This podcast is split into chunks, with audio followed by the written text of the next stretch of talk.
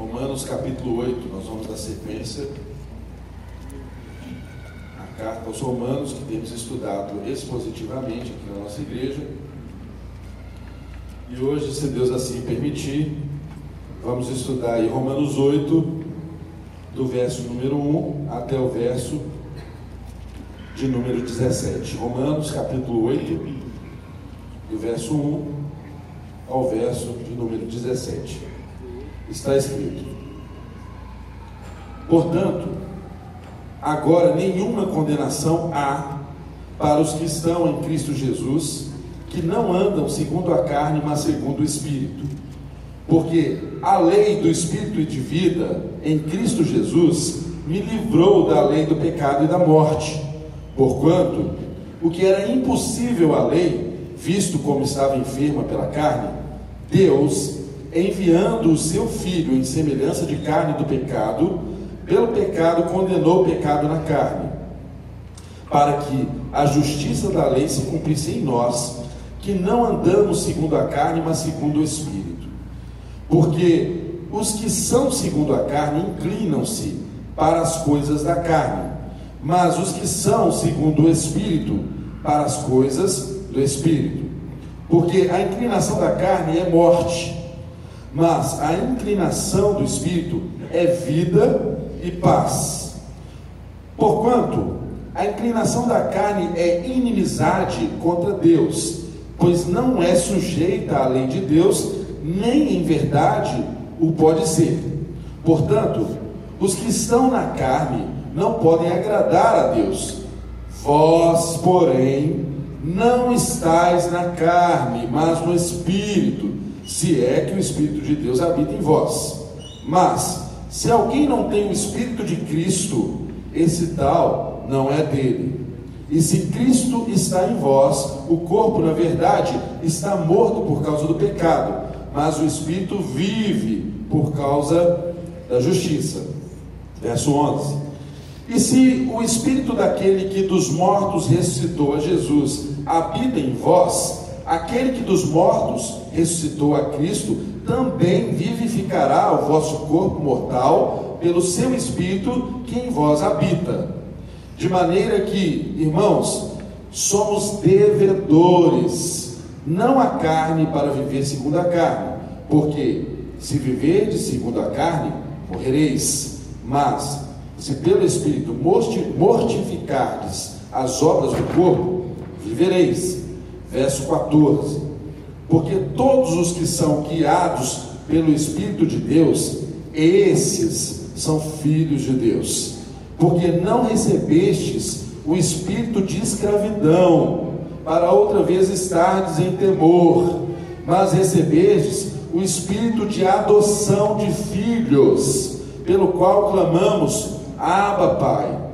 O mesmo Espírito testifica no nosso espírito que somos filhos de Deus. E se nós somos filhos, somos logo herdeiros também, herdeiros de Deus e co-herdeiros de Cristo, se é certo que com Ele padecemos, para que também com Ele sejamos glorificados. Paizinho, nós nos curvamos diante da Tua palavra porque nós temos a plena consciência de que ela é o alimento suficiente e necessário para transformar as nossas vidas. Pedimos ao Senhor que nessa hora tire do nosso meio qualquer qualquer interferência que possa prejudicar o aprendizado da tua palavra, que possa prejudicar, ó Deus, a sua vontade de ser comunicada a cada mente, a cada coração aqui presente. Que nessa hora, Deus, o Senhor tire os impedimentos que haja na vida do pregador e de modo igual, de modo semelhante, também tire qualquer impedimento na vida dos que ouvem a tua palavra. Mas que haja aqui no nosso meio um permear do teu espírito, que haja aqui no nosso meio uma ambiência adequada à sua manifestação, Senhor de modo que ao sairmos por essas portas, não sejamos mais os mesmos, Senhor.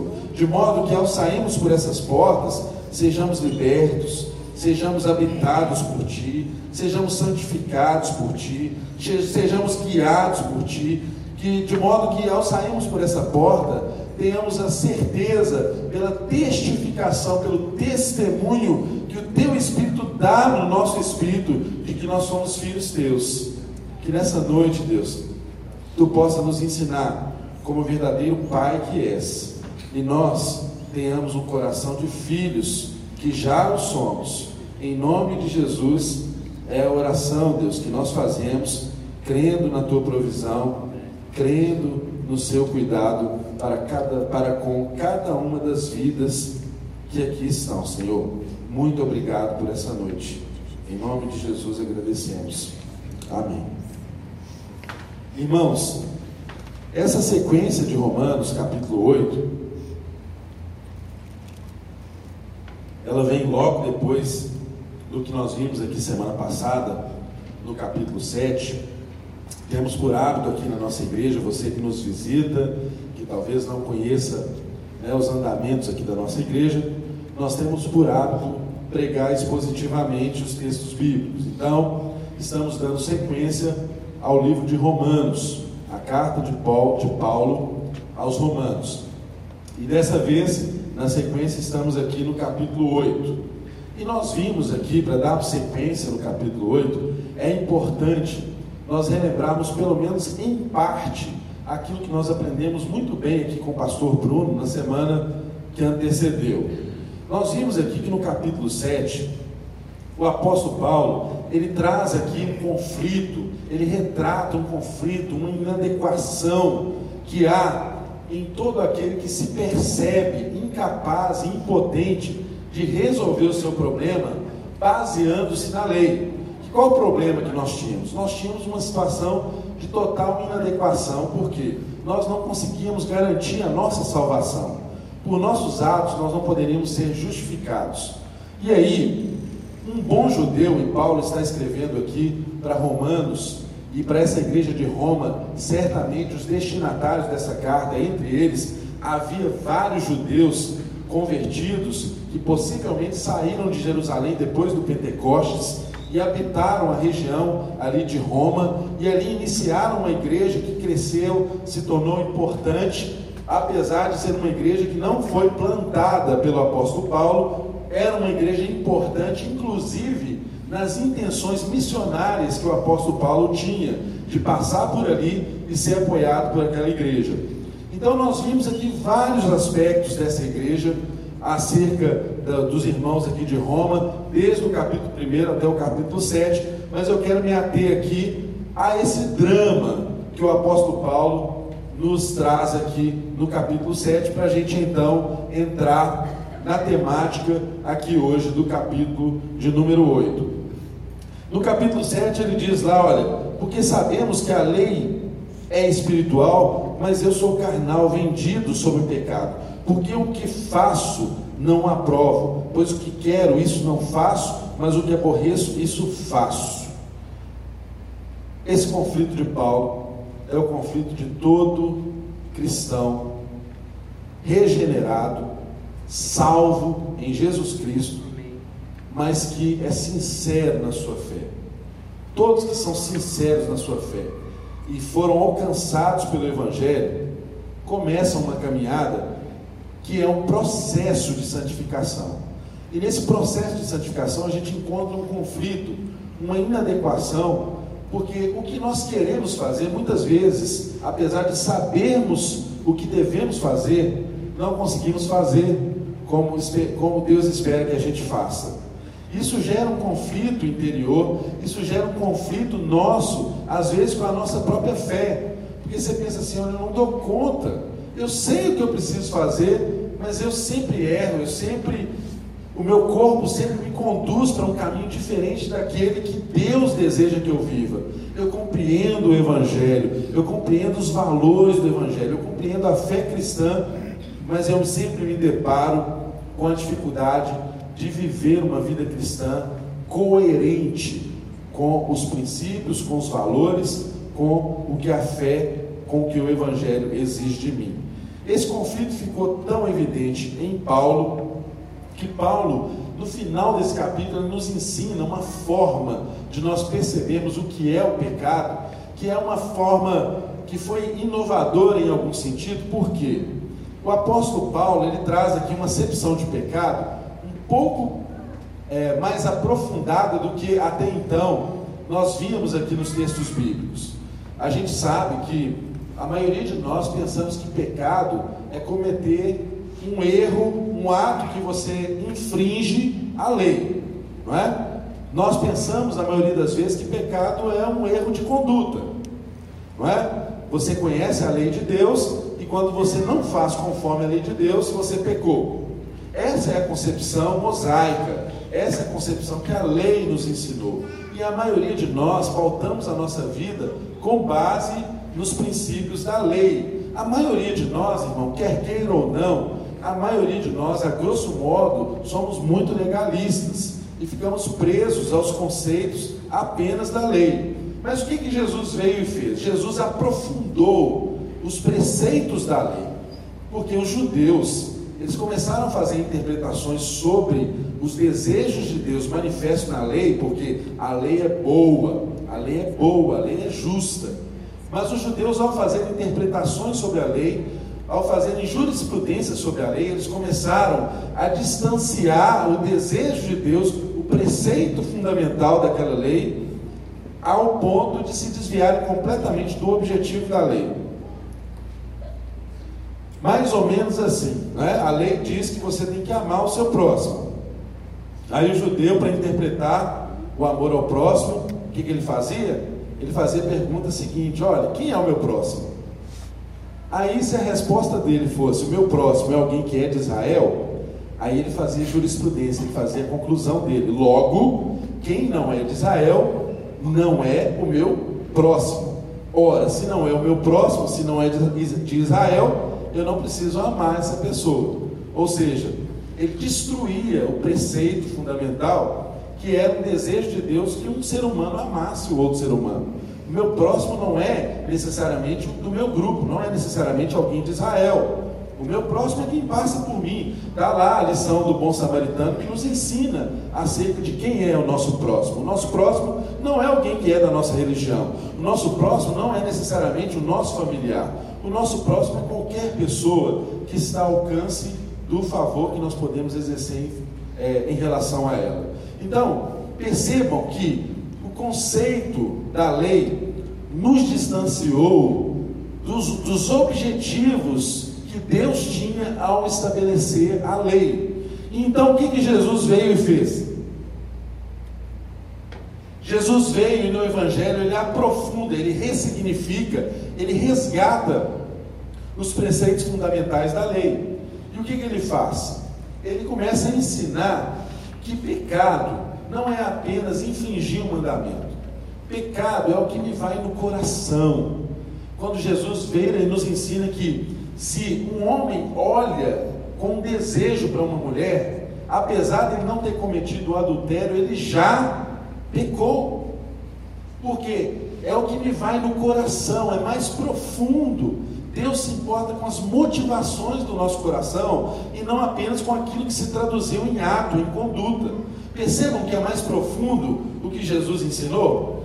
Mas olha só, Paulo, ele ainda nos ensina um pouco mais porque na verdade não é Paulo que está nos ensinando, é o Espírito de Deus através da vida de Paulo. Ele ainda nos ensina um pouco mais acerca da profundidade do que é essa condição pecaminosa. E quando Paulo se percebe nesse conflito de não ser exatamente aquilo que Deus espera que ele seja, ele dá um grito, ele dá um grito de desespero. Miserável homem que sou. Irmãos, isso está aqui no verso número 24. Miserável homem que sou, quem me livrará do corpo dessa morte? Está no capítulo 7. Olha, só o Espírito de Deus pode nos convencer da nossa miséria. E graças a Deus por isso, porque ninguém pode ser salvo, ninguém pode ser justificado sem que o Espírito de Deus nos convença da nossa real condição, de que nós somos miseráveis, carentes da graça de Deus, carentes da manifestação dele na nossa vida.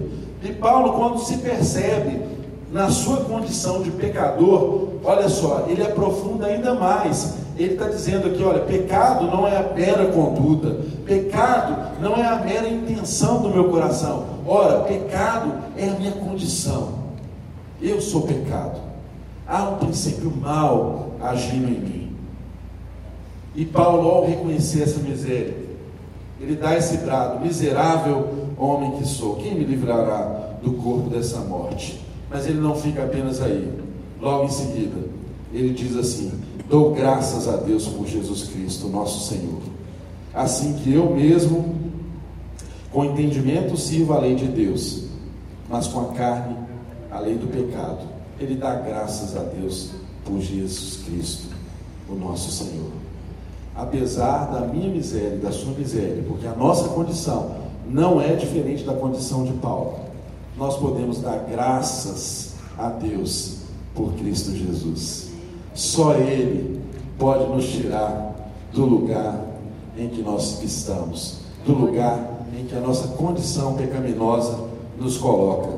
E é um lugar de onde nós não conseguimos sair sozinhos.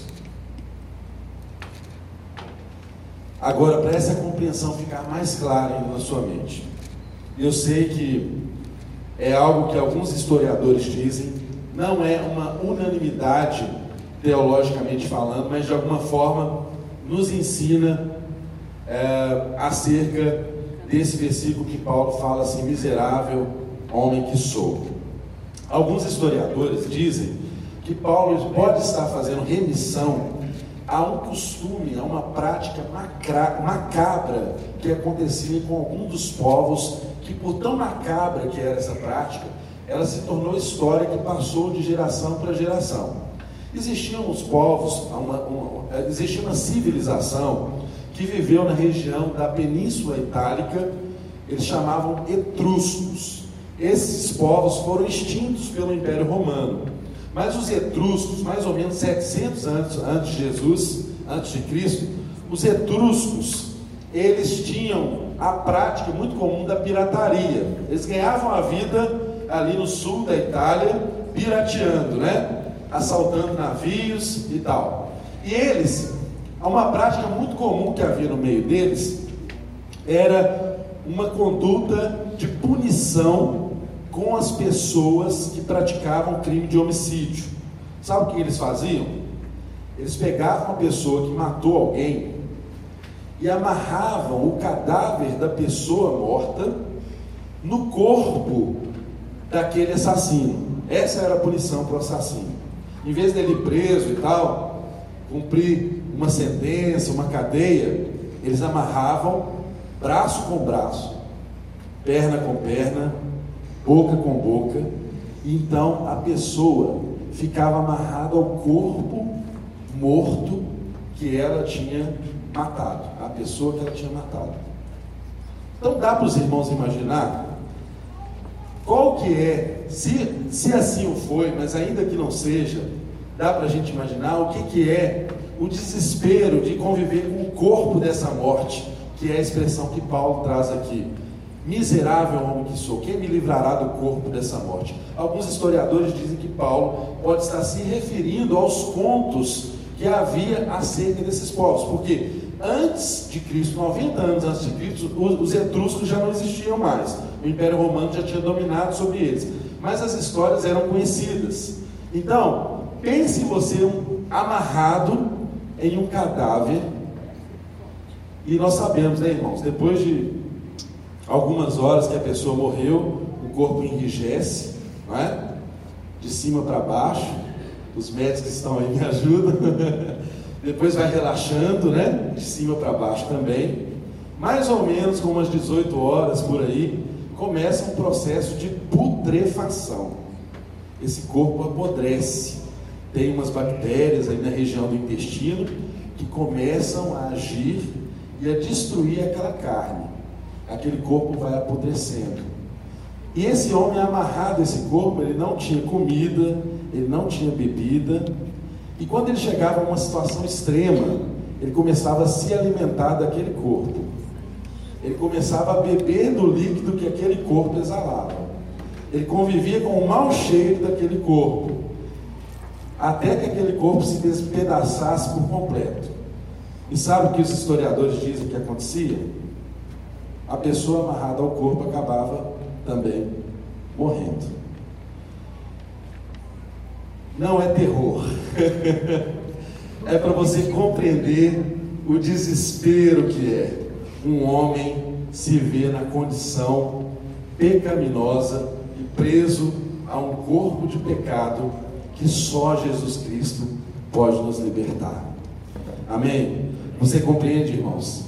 Você pode compreender a realidade da nossa condição, a realidade da nossa miséria? Alguns historiadores dizem que Paulo está se lembrando desses episódios, dessas práticas macabras dos etruscos, ao relatar: Miserável homem que sou, quem me, quem me livrará do corpo dessa morte? Essa morte que eu carrego comigo, esse corpo que está amarrado ao meu corpo, essa condição da qual eu não consigo por mim mesmo me desvencilhar. Tamanha era a situação, tamanho é o drama.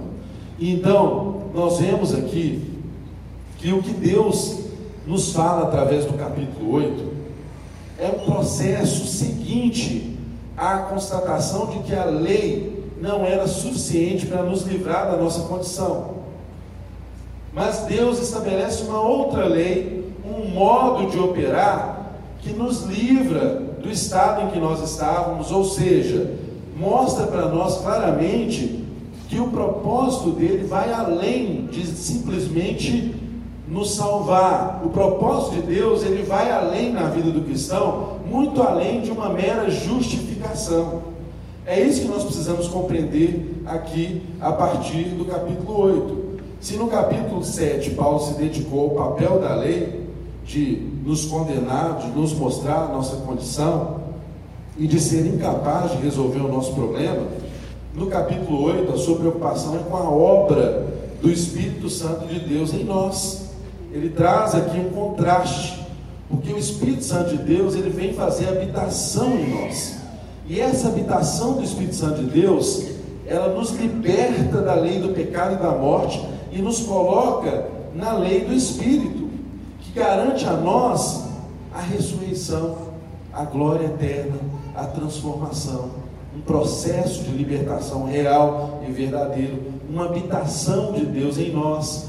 A presença do Espírito nos garante um processo de santificação que se inicia na nossa vida, nos garante que nós somos guiados por Deus, nos garante que Ele testemunha em nosso coração e testifica o fato de nós não sermos meras criaturas, mas sermos filhos de Deus. E também nos garante uma glória futura, porque a ressurreição do corpo é uma realidade prometida nas Escrituras. Então, vamos ao texto. Aqui está escrito no verso de número 1: Portanto, agora, nenhuma condenação.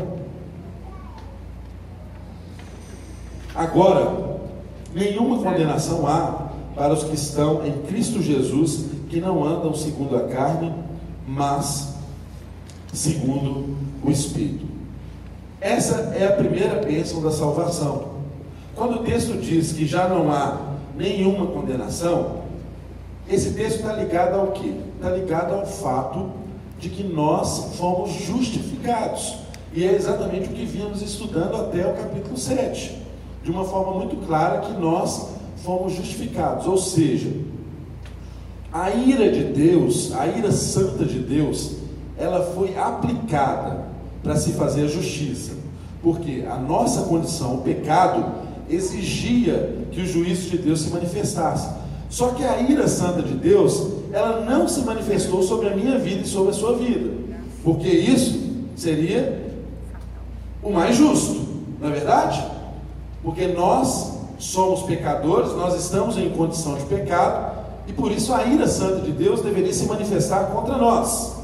Mas o Evangelho, nos mostra que Deus manifestou a sua ira sobre Ele mesmo, sobre o seu Filho Jesus. Então, a encarnação de Jesus, e nós celebramos agora o Natal, que é exatamente esse fato histórico e transformador para todos nós, de que Jesus veio para essa terra, ele assumiu a nossa condição de homem de carne e osso, como eu como você, sujeito às mesmas condições que nós estamos sujeitos, sujeito às mesmas limitações do corpo, sujeito às mesmas questões emocionais, sentia frio, fome, sede, todas as limitações. Ele assumiu a forma de homem. E porque ele foi homem e venceu sem qualquer pecado, foi pendurado no madeiro, morreu por nós, Deus colocou em Jesus o juízo que deveria vir sobre mim e sobre você. Então, quando o texto diz assim, portanto, percebam que a primeira palavra do capítulo 8 é portanto. Portanto, é uma expressão que nos remete a uma conclusão, é uma conjunção que nos remete a uma conclusão. Portanto, ou seja, está ligado ao que foi dito antes. E conclusivamente ele diz: portanto, nenhuma condenação há para aqueles que estão em Cristo Jesus. Meu irmão e minha irmã, essa é a nossa condição. Não há condenação para nós, se nós estamos em Cristo Jesus. Nós já passamos da morte para a vida. O juízo de Deus já foi aplicado sobre o filho dele, de modo que nós estamos justificados diante dele. Tem um escrito, onde havia escrito condenação, há um escrito de absolvição. E para ser mais dramático, com letras vermelhas, porque foi o sangue de Cristo que escreveu a nossa absolvição. Nós seríamos condenados, mas fomos absolvidos por causa do sacrifício de Jesus. Já não há condenação para aqueles que estão em Cristo Jesus. E isso nos dá segurança, isso alicerça a nossa fé em saber que Deus em Cristo Jesus fez por nós aquilo que nós mesmos não poderíamos fazer por nossa condição. E o texto então continua nos ensinando no verso 2: Porque a lei do Espírito de vida em Cristo Jesus me livrou da lei do pecado e da morte. Então, o segundo privilégio demonstrado aqui nesse texto, que é além da justificação, é a palavra libertação. Porque a lei do Espírito da vida em Cristo Jesus me livrou. Nós não temos por hábito pensar assim, mas a palavra libertação está relacionada à salvação. A salvação é uma libertação. A salvação é uma libertação. E o que o texto diz é que nós somos livres a acontecer uma bênção, além da justificação, uma bênção da libertação em mim e, você, e, em você. Nós somos libertos de uma condenação anterior. Libertos de quê? Da lei do pecado e da morte.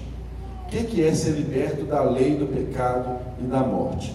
A lei do Senhor, apesar dela ser boa em sua essência, ela promoveu em nós pecado e morte.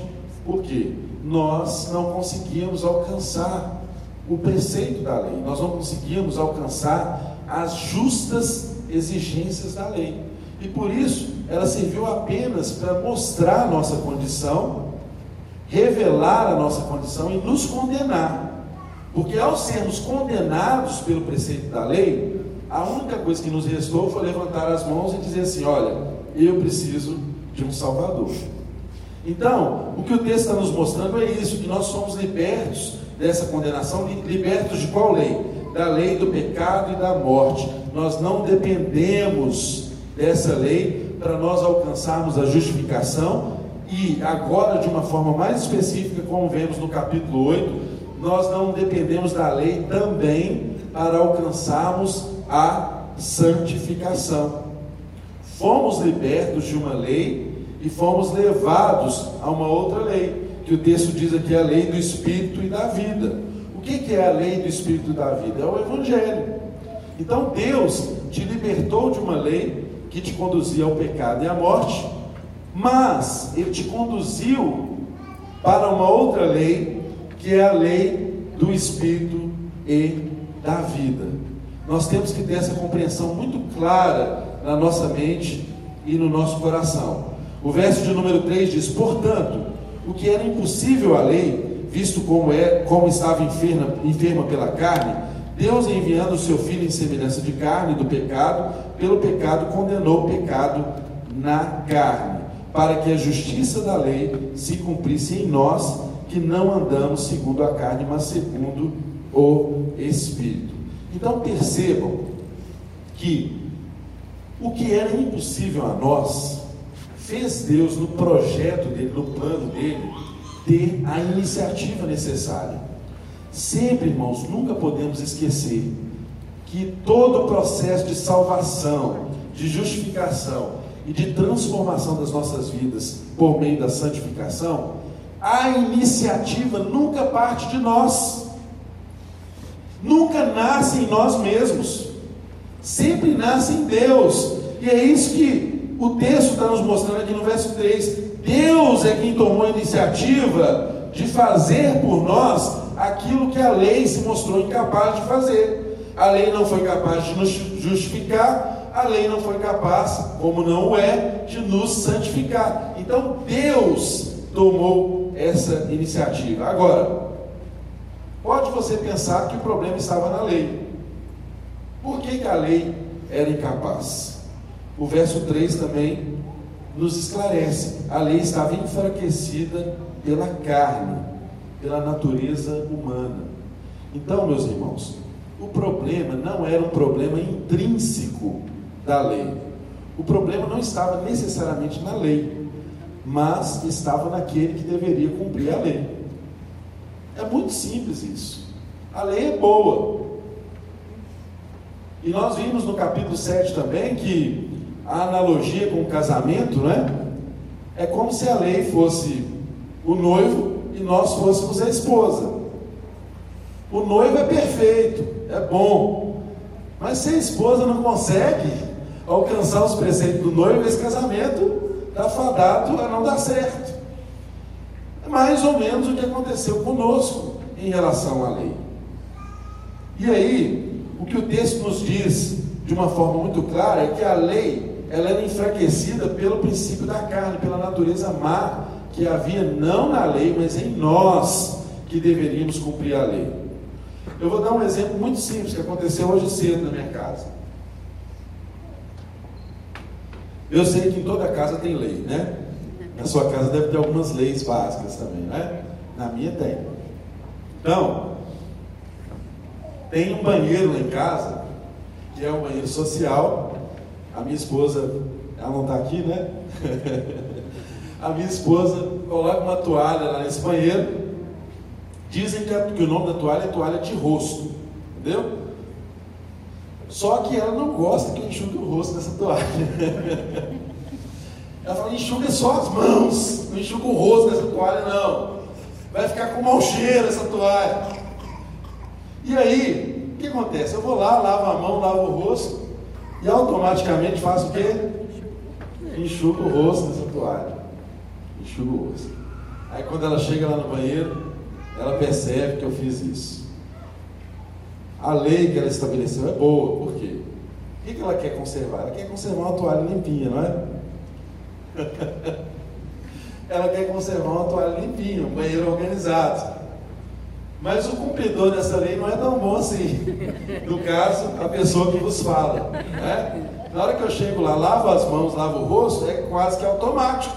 Eu já pego aquela toalha, eu não consigo enxugar só a mão. Eu já pego ela, taco no rosto, enxugo a orelha, passo nas costas. Não é tanto assim, né? Senão nós vamos dar razão para ela. Né? Mas percebam, percebam, irmãos, por que, que eu estou dando esse exemplo? É para você entender que o problema não está intrínseco à lei. A lei é boa. Mas se a pessoa que cumpre a lei não é tão boa assim, se tem um princípio mal agindo, não adianta a lei ser boa. Então é esse o conflito que está relatado aqui. Apesar da lei ser boa, apesar da lei ser boa, ela se mostrou inviável por causa da nossa natureza. E é sempre muito importante, irmãos, nós percebermos que o Evangelho ele tem todo um enredo, né? O Evangelho tem toda uma, uma visão global que nós devemos sempre enxergá-la para que a nossa vida seja abençoada, para que a nossa compreensão seja completa. Ora, o plano de Deus ele se deu através do Pai. Nós somos concebidos e salvos no amor do Pai. O Pai escolheu. Nós vemos isso lá no livro de Efésios, que não havia nada em nós que nos fizesse especiais para que Deus olhasse para nós e dissesse assim: olha, esse cara é bom, eu vou escolher ele para o meu reino. Não, absolutamente nada. Absolutamente nada. Mas no plano de Deus, no amor de Deus, Deus expressou uma vontade. E essa vontade de Deus, ela foi expressa no amor do Pai. Mas ela veio a ser executada na graça do Filho. Jesus ele veio executar aquilo que o Pai planejou. E depois que Jesus executou o que o Pai planejou, ele nos entregou o que? O Espírito Santo, que promove a comunhão no nosso meio. Ou seja, há um enredo muito claro. O Pai amou e planejou, o Filho veio com a graça e executou o plano do Pai, e agora o Espírito promove em nós a comunhão e aplica os princípios de Deus à nossa vida. Por que, que eu estou dizendo isso? Porque a lei moral de Deus é necessária a nós. E a lei moral de Deus, ela nos leva a uma condição de nós compreendermos que o propósito de Deus para as nossas vidas, ele não se exaure, ele não se encerra no fato de que nós somos salvos e justificados em Cristo Jesus. Porque se nós pararmos apenas na justificação, seria muito lógico e mais é, inteligível, né? Deus pegar, nos salvar e fazer logo em seguida o quê? Nos retirar dessa terra, nos recolher. Por que, que ele não fez isso comigo com você? Por que, que ele executou um plano gracioso que nasceu no amor dele e em Cristo Jesus ele executou esse plano, mandando o filho dele para viver, nascer, viver na nossa condição, morrer no nosso lugar e te salvar. Será que foi para tudo acabar aí? Claro que não. É porque o propósito de Deus ele se estende para uma vida. E aí nós precisamos compreender que o texto nos ensina para uma vida em santidade. Por quê? O Espírito de Deus ele tem exatamente esse trabalho na vida do cristão, de nos transformar, de forjar em nós o caráter de Cristo. Então, se nós compreendemos e nos acomodarmos apenas no fato de sermos salvos, nós vamos nos tornar as pessoas mais irresponsáveis, porque não entraremos no processo de santificação.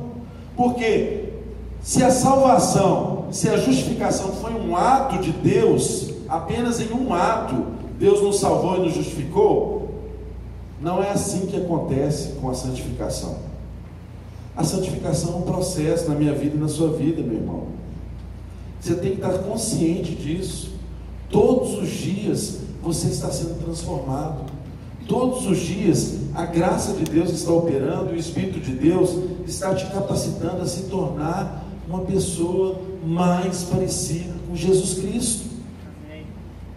Se o propósito de Deus fosse apenas te salvar, Ele te salvava e subitamente te arrebatava. Por que, que você está aí? É porque Ele quer te santificar, Ele quer te transformar. E isso é necessário. Nós não podemos deixar a nossa vida se acomodar apenas no fato de que nós somos salvos. Nós não podemos deixar a nossa vida paralisar apenas no fato de que o reino de Deus é uma garantia para nós, porque nós temos essa segurança. Se você está em Cristo Jesus, a morte não tem poder sobre a sua vida. Já impera sobre você o princípio de vida. Mas tudo parou aí? Absolutamente que não. E o que o texto nos ensina é que Deus espera de mim e de você uma vida cristã equilibrada, inspirada pelo Espírito de Deus. Agora, como viver pelo Espírito? Eu lembro muito bem de uma história que o John Stott conta e que eu acho que ilustra muito bem o que é a vida pelo Espírito. Porque às vezes, ao nos depararmos com textos como esse, a gente sai do culto falando assim: ah, eu agora não vou pecar mais, eu vou orar todos os dias, eu vou jejuar e tal, e você começa a fazer um monte de coisa na carne no seu mero esforço, buscando produzir um resultado agradável a Deus. Tem uma intenção boa, mas não vai alcançar o resultado, vai se frustrar. E o que Aristóteles nos ensina num exemplo muito interessante? Ele diz assim: olha, imagine só que eu pegue a obra de Shakespeare, Hamlet, e entrego para o pastor Bruno essa obra e falo com o pastor Bruno assim: Pastor Bruno, você vai por um ano estudar Hamlet. Aí ele fica um ano estudando o livro de Hamlet, essa peça teatral de Shakespeare. Aí depois de um ano eu chamo o Bruno de volta e falo assim, pastor Bruno, me dá aqui o livro. Ele me entrega o livro. Aí eu dou para ele o papel uma caneta e digo para ele assim, agora escreva exatamente tudo aquilo que você leu no livro durante esse um ano. Aí eu pergunto para você, você acha que o pastor Bruno vai conseguir escrever exatamente aquilo que estava no livro? Claro que não. E por qual razão? Por uma razão óbvia. A inspiração que estava sobre Shakespeare não está sobre a vida do Bruno. Se a inspiração de Shakespeare estivesse sobre a vida do Bruno, o Bruno conseguiria fazer exatamente aquilo que Shakespeare fez. Agora eu tenho uma notícia boa para você. O mesmo Espírito que inspirou Jesus está na minha vida e na sua vida. Nós somos guiados pelo mesmo Espírito que ressuscitou Jesus entre os mortos. Por isso, irmãos, é que pelo Espírito de Deus nós podemos conseguir fazer aquilo que Deus espera de nós.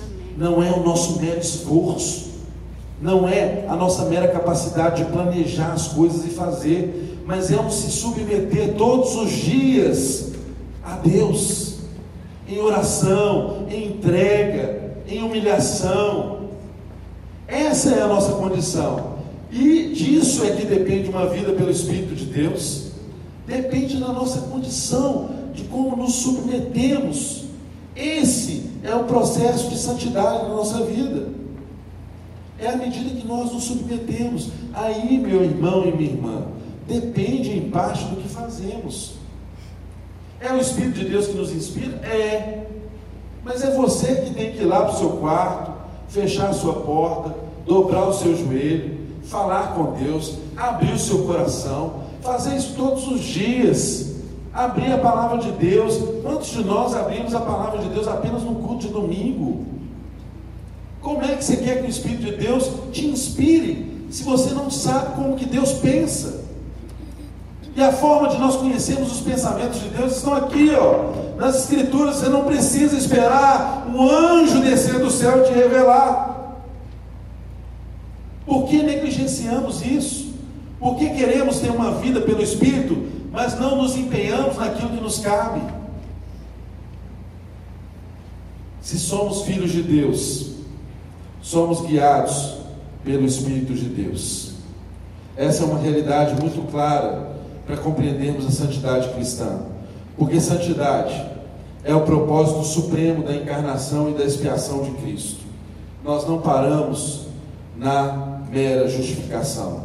A santidade, ela consiste em cumprir as justas exigências da lei, porque Deus nos mostra que a lei não é capaz de nos salvar. Mas ao sermos salvos, o que, que o Espírito de Deus faz conosco? Nos leva a voluntariamente, por gratidão, cumprir os preceitos da lei. Mas a gente não faz isso no nosso esforço. Nós fazemos isso agora por uma inspiração que vem do próprio Deus. Entende a diferença? Não é um legalismo, não é um esforço humano meramente, mas é um conjunto da obra. É o Espírito de Deus inspirando a sua vida e você agindo responsavelmente naquilo que lhe cabe. É muito importante nós percebemos que, embora a obediência à lei não seja a base da nossa justificação, ela é o fruto da nossa justificação. Nós não obedecemos à lei para sermos justificados, mas uma vez que somos justificados, nós frutificamos com santificação. É necessário buscar uma vida de santidade. Eu e você não podemos nos conformar de andar de qualquer jeito. Há um jeito que agrada a Deus. E a gente fica tão estarrecido quando a gente percebe pessoas que estão caminhando na fé, têm uma consciência do Evangelho, mas fazem escolhas tão erradas e tão ostensivamente erradas. Não dá para falar nem que é um tropeço, é um erro deliberado, está na cara que está errado. E irresponsavelmente a pessoa vai lá, escolhe e vai colher as consequências dessa escolha. O texto diz que, porque os que são segundo a carne inclinam para as coisas da carne, mas os que são segundo o Espírito, para as coisas do Espírito. Porque a inclinação da carne é morte, mas a inclinação do Espírito é vida e paz. Porquanto a inclinação da carne é inimizade para com Deus, pois não é sujeita à lei de Deus, nem em verdade o pode ser. Portanto, os que estão na carne não podem agradar a Deus. Mas preste bastante atenção no que o apóstolo Paulo diz aqui nessa carta, no verso 9. E creio em Deus que ele diz isso para você. Perceba bem, ele muda agora o pronome que ele utiliza aqui na carta. No verso 9, ele muda para a segunda pessoa o pronome. E ele diz assim: Vós, porém, não estais na carne, mas no Espírito. Se é que o Espírito de Deus habita em vós. Mas se alguém não tem o Espírito de Cristo, esse tal não é dele. Vós, porém, vós, porém, não estais na carne. Meu irmão e minha irmã, a nossa condição não é uma condição de estar na carne, se nós estamos em Cristo Jesus. O Espírito de Deus inspira as nossas vidas. Tem que ser diferente nas nossas vidas. Não dá para ser igual. E aqui não está falando de um crente carnal. Aqui está falando de alguém que vive na carnalidade mesmo, deliberadamente. Então, há esse contraste, há essa necessária diferença, e o mundo precisa ver em nós exatamente esse contraste para que o Evangelho seja proferido e proclamado com coerência, com coesão, com fidelidade. Porque não adianta a gente falar para as pessoas do Espírito de Deus, se eles olharem para nós e não verem nossas vidas uma conduta inspirada por esse mesmo Espírito que nós proclamamos. Até mesmo a palavra de Deus, a verdade, pode se tornar uma mentira na boca de alguém que não crê na graça de Deus para a sua própria vida. Você fala, mas as pessoas olham aquilo que você manifesta. As pessoas leem a sua conduta. E o que Deus está falando comigo e com você nessa noite é que é possível sim andar de um modo diferente, de andar inspirado pelo Espírito de Deus.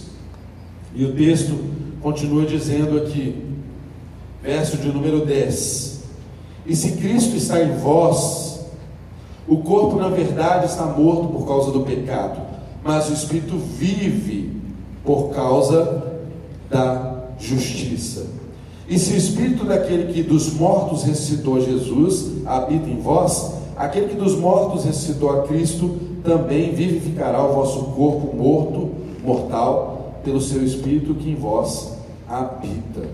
Então, a gente vê aqui que há uma promessa de vida. E de igual modo, o verso 12 e 13 fala que há uma condição que nos coloca como devedores diante dessa promessa de vida. O verso número 12 diz: De maneira que, irmãos, somos devedores não à carne para viver segundo a carne, porque se viver segundo a carne, morrereis. Mas, se pelo Espírito mortificardes as obras do corpo, vivereis.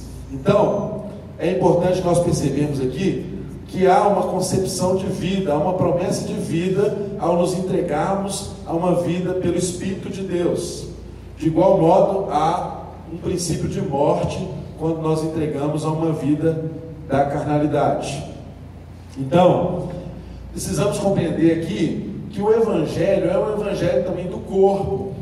Não é aqui uma concepção grega de que o Espírito um dia vai se libertar dessa carne, não é? Porque essa concepção grega de diferenciar o Espírito da carne faz as pessoas acreditarem que tudo aquilo que elas praticam no corpo não tem problema, porque esse corpo é mau, ele vai perecer. O que é bom é o espírito que vai ser guardado por Deus. E não é essa a concepção do Evangelho, porque essa concepção grega nos faz praticar toda sorte de pecado no corpo, porque cremos que isso não alcança o nosso espírito. Mas a concepção do Evangelho é de que os nossos corpos serão vivificados. Assim como Jesus teve o seu corpo vivificado, nós vamos experimentar essa ressurreição. Então, é muito importante o nosso cuidado com o nosso corpo. É muito importante você compreender que você não pode viver deliberadamente segundo os desejos do seu corpo e se entregar às práticas pecaminosas. Há uma doutrina clara no Evangelho de que para Deus corpo é importante. O corpo é o templo do Espírito e o corpo está sujeito a uma restauração, a um processo de vivificação. Nós seremos restaurados. Essa deve ser uma esperança que move o nosso coração. E isso deve nos conduzir a um sentimento de dívida, não para com a carne, mas com, para com o Espírito de Deus. E o verso de número 14 diz: Porque todos os que são guiados pelo Espírito de Deus, esses são filhos de Deus. Porque não recebestes o espírito de escravidão para outra vez estardes em temor, mas recebestes o espírito de adoção de filhos, pelo qual clamamos: Abba, Pai. Irmãos, uma coisa que é verdade o Espírito de Deus dá testemunho no nosso espírito acerca do fato de que nós somos verdadeiramente filhos de Deus. O Espírito de Deus nos conduz a um processo de santidade. O Espírito de Deus substitui o medo por uma liberdade. Sabe por quê? Porque quando você não era livre, quando você não era salvo, você olhava para Deus apenas como um juiz. E o juízo de Deus pesava sobre a sua cabeça, porque você sabia, como todos sabem, que um dia Deus julgará todos. E você só conseguia ver Deus como um juiz. Mas a grande bênção do Evangelho é que em Cristo Jesus, e movidos pelo Espírito de Deus, nós aprendemos a chamar Deus de Pai. Aleluia. Abba, Pai. Irmãos, a expressão Abba era uma expressão usada por Jesus, é do aramaico, mas não é uma expressão comum. O judeu, ele nunca usaria chamar Deus de Abba, jamais. Eles tinham até medo de pronunciar o nome de Deus, mas Jesus se dirigia ao Pai como Abba. Essa expressão significa assim, papaizinho, paizinho, é coisa de intimidade. E o texto nos fala assim, aba pater. Usa uma expressão aramaica junto com uma expressão grega, pater. Exatamente uma expressão de que o evangelho alcança judeus e gentios. E nós somos gentios. E o Evangelho nos alcançou. Aleluia. E em Cristo Jesus, eu e você podemos chamar Deus de Pai. Aleluia. Em Cristo Jesus, eu e você podemos nos dirigir a Deus como nosso papaizinho. Glória a Deus. Irmãos, isso é intimidade. Isso é relação com o Espírito. Sabe por quê? Porque quem chama Deus de papaizinho tem intimidade com Ele. Sabe, irmãos, meu filho, ele não precisa, ele não precisa pedir licença para subir na minha cama. Ele não precisa anunciar que está entrando na minha presença. Ele chega e entra onde eu estou. Ele chega e senta no meu colo. Ele chega e me abraça. Quando ele está com raiva, ele chega e chora. Quando ele quer xingar, ele xinga. É isso que eu e você precisamos compreender na nossa relação com Deus. A oração é esse instrumento que nos conduz a uma vida pelo Espírito. E na oração, eu e você precisamos compreender que nós precisamos falar com Deus com a sinceridade do nosso coração. Isso é intimidade. Você fala com um pai que te ama, que te ouve e que sabe verdadeiramente as intenções do seu coração, sabe verdadeiramente por que situação você está passando.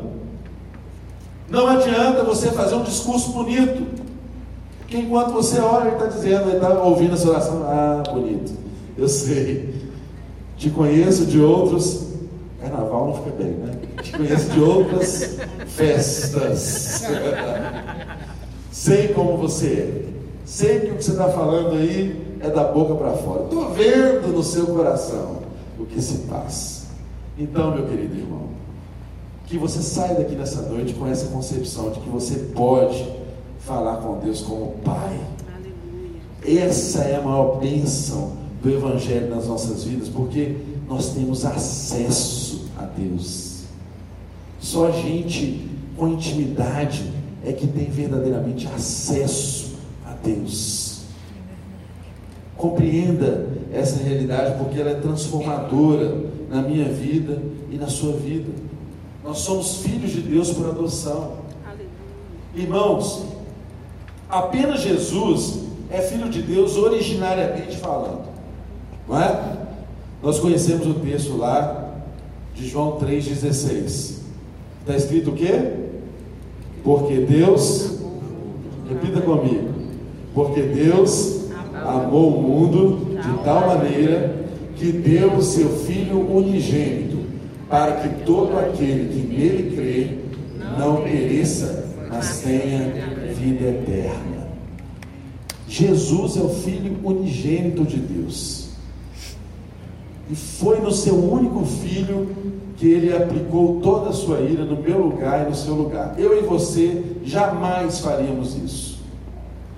Mas nós precisamos compreender algo muito importante antes de sairmos por essa porta aqui essa noite. Deus nos adotou em Cristo Jesus. Nós somos filhos de Deus por adoção. O amor do Pai nos adotou. E quando nós olhamos para a adoção, muitas vezes nós pensamos adoção no sentido pejorativo, porque na nossa cultura parece que o filho biológico é mais importante que o filho adotivo. Mas quando você olha para esse texto, nós temos que interpretar a carta, a carta aos romanos no contexto em que ela foi escrita. No Império Romano, irmãos, não era assim. Até mesmo a nossa legislação se inspira nas leis romanas. O direito romano inspira o direito brasileiro, o direito latino. E o instituto da adoção, na condição romana nessa época, sabe o que significava? Um filho adotivo de um pai romano, muitas vezes ele era muito mais querido e muito mais desejado e tinha muito mais prerrogativas e intimidade do que um filho biológico. Você sabia que um pai romano ele tinha um poder universal, um poder quase absoluto, até mesmo de morte sobre a vida de um filho dele? E ele poderia até abandonar um filho, um pai romano, um filho biológico. Mas quando ele adotava um filho, ele fazia essa adoção por uma escolha amorosa. E às vezes ele adotava um filho para deixar para esse filho toda a sua herança, todo o seu patrimônio, todo um legado, porque ele confiava nesse filho, porque ele amava esse filho, porque ele desejava esse filho.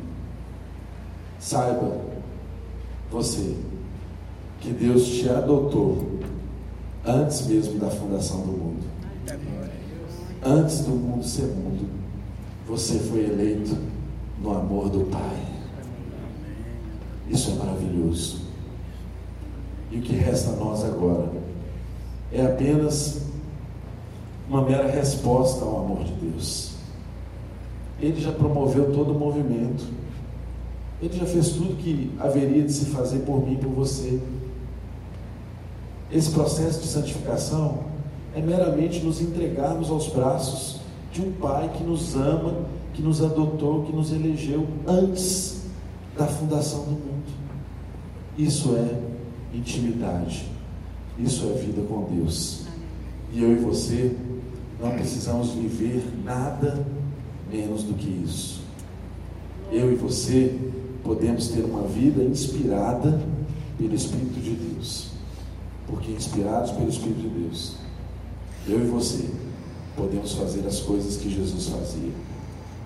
O mesmo Espírito que ressuscitou Jesus dentre os mortos, ele nos inspira e nos capacita a ser aquilo que Deus espera que sejamos. O grande sonho de Deus, o grande propósito de Deus, verdadeiramente é ter uma grande família de filhos semelhantes a Jesus.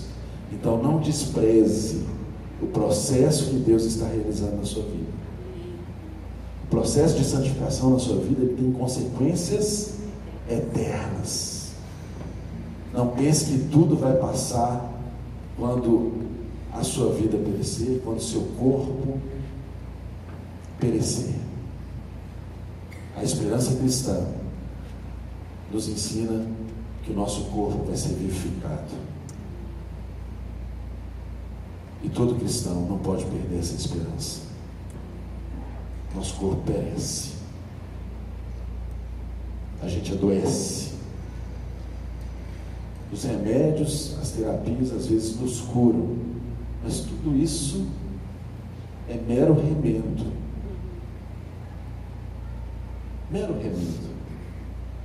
Mas um dia, eu e você, seremos assim como Ele é. Novas vestes, um novo corpo, incorruptível, um novo corpo que não se sujeitará mais ao pecado, a esse princípio mal, a essa nossa condição de hoje. Fique de pé no seu lugar nessa hora.